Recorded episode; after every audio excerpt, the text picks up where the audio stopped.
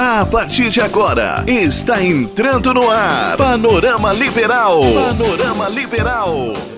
Universidade privada do norte do país mantém um zoológico no meio da floresta amazônica. O local, além de abrigar animais silvestres vítimas da caça predatória, serve também como central de estudos para estudantes secundaristas e universitários da própria instituição de ensino. Para saber mais sobre a Zoonama, acompanhe a reportagem especial do repórter Celso Freire.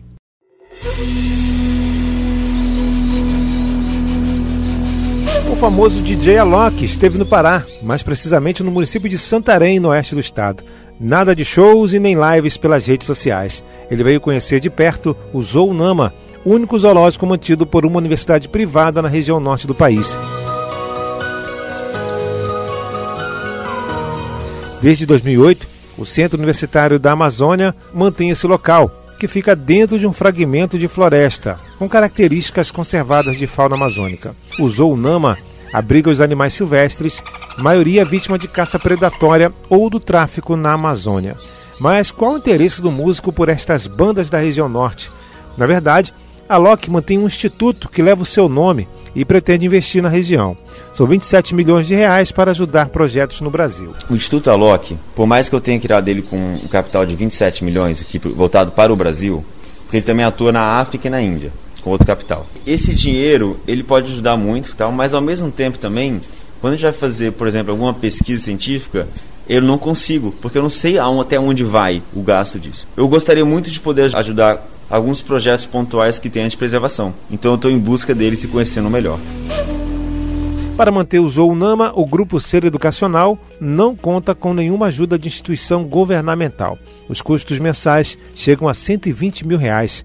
A chegada do Instituto Alok pode ser considerado um marco para a busca de parceria privada. Eu saí de lá, obviamente, extremamente extasiado e feliz por ver um trabalho tão sério, mas ao mesmo tempo triste também por saber que eles ainda precisam fazer esse trabalho com infinitos esforços. Eu queria, de verdade, que o trabalho dos pesquisadores da UNAMA fosse muito mais voltados para pesquisas científicas e não ter que fazer todo esse esforço de reabilitação dos animais para devolver para a natureza.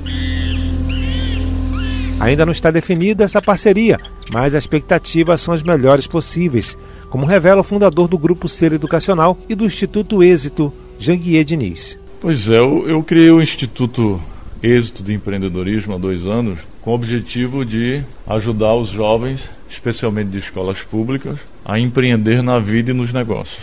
E a Loki é um grande amigo, né, um dos maiores artistas brasileiros, que também tem essa preocupação. Preocupação ambiental, tanto é que foi conosco visitar o, o, o e preocupação também com os jovens. Então são propósitos similares. Por conta disso, nós resolvemos celebrar o convênio entre o Instituto êxito de empreendedorismo, para que todos os nossos produtos sejam utilizados no Instituto Alok.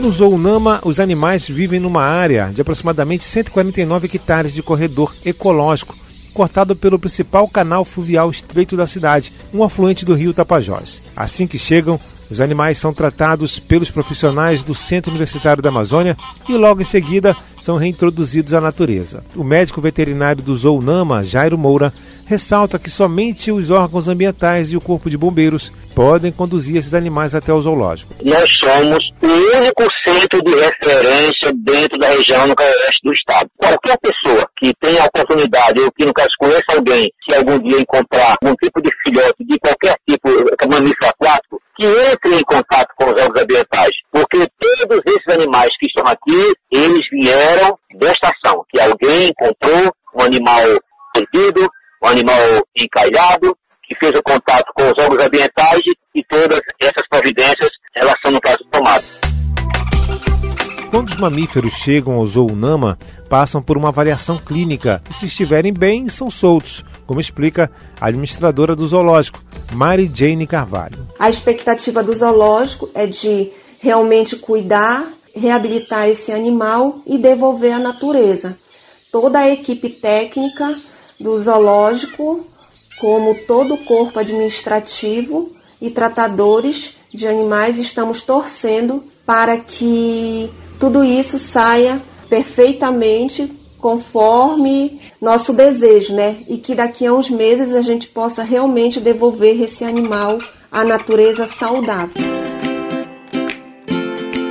Muitos desses animais circulam livremente pelo parque. Os mais perigosos ficam em jaulas e recintos especialmente montados para sua vivência. A presença deles atrai a atenção do público que visita o local e também dos universitários que podem participar de aulas práticas. Além disso, pesquisas científicas, visitação de escolas da rede municipal e intercâmbios internacionais são comuns no Zounama. O presidente do Grupo Ser Educacional, Jangui Diniz, ressalta essa oportunidade para que os universitários coloquem em prática o que aprendem na sala de aula. Quando nós adquirimos a Universidade da Amazônia, já existia o Zounama, algumas, alguns parceiros até tentaram acabar com esse projeto, mas nós achamos que o projeto é de extrema importância não só para a universidade, mas para toda a região amazônica.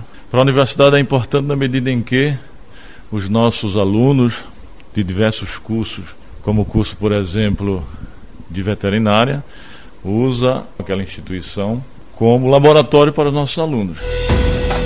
O professor do curso de Medicina Veterinária da UNAMA, Oswaldo Gato Neto, reafirma que usou o UNAMA é importante para as suas disciplinas. Um exemplo claro disso é a disciplina de Patologia Geral e Técnicas de Necrópsia, é ministrada ao quarto período do curso de Medicina Veterinária, e no decorrer dessa disciplina, o aluno ele deve ter o entendimento de como acontece uma necrópsia, que é uma técnica que tem como objetivo a elucidação da causa da morte de um indivíduo. Oswaldo ressalta ainda que usou também é referência para diversas pesquisas realizadas no local. Por exemplo, eu tenho uma aluna que ela está participando do programa de iniciação científica, que é um programa novo e excelente na instituição, né, no qual nós estaremos estudando acerca da, dos elementos sanguíneos do peixe-boi, que agora é um centro de referência do zoológico. Então, eu acredito que no que diz respeito a iniciativas, a pesquisa científica ela é algo que está sendo bastante estimulado. Acredito que os alunos e os acadêmicos de todos os cursos, né, eles podem realmente é, ter o Zounama como um local de desenvolvimento de pesquisa por excelência, né? Uma dessas pesquisas conta com apoio do Laboratório de Pesquisas Zoológicas, que fica nas instalações da UNAMA. Nele são realizadas extrações de veneno de cobras e outros animais peçonhentos comuns na região. Recentemente, a UNAMA ofereceu o intercâmbio científico nacional para estudantes dos cursos de medicina veterinária e biologia das unidades de todo o Brasil, para que explorem a região amazônica. O universitário do sétimo semestre do curso de medicina veterinária da UNAMA, Luiz Felipe, participou deste intercâmbio. Ele, que é do Rio de Janeiro, conta que além de estudar no Pará, ainda faz estágio no Zounama e é um verdadeiro aprendizado. Nós aprendemos tudo de forma teórica com o zoológico, nós conseguimos ver os animais, manusear, perceber como é feita a contenção, a forma de manejo, é de uma forma prática, presencial, cara. É muito importante e é raro uma faculdade privada ter um zoológico.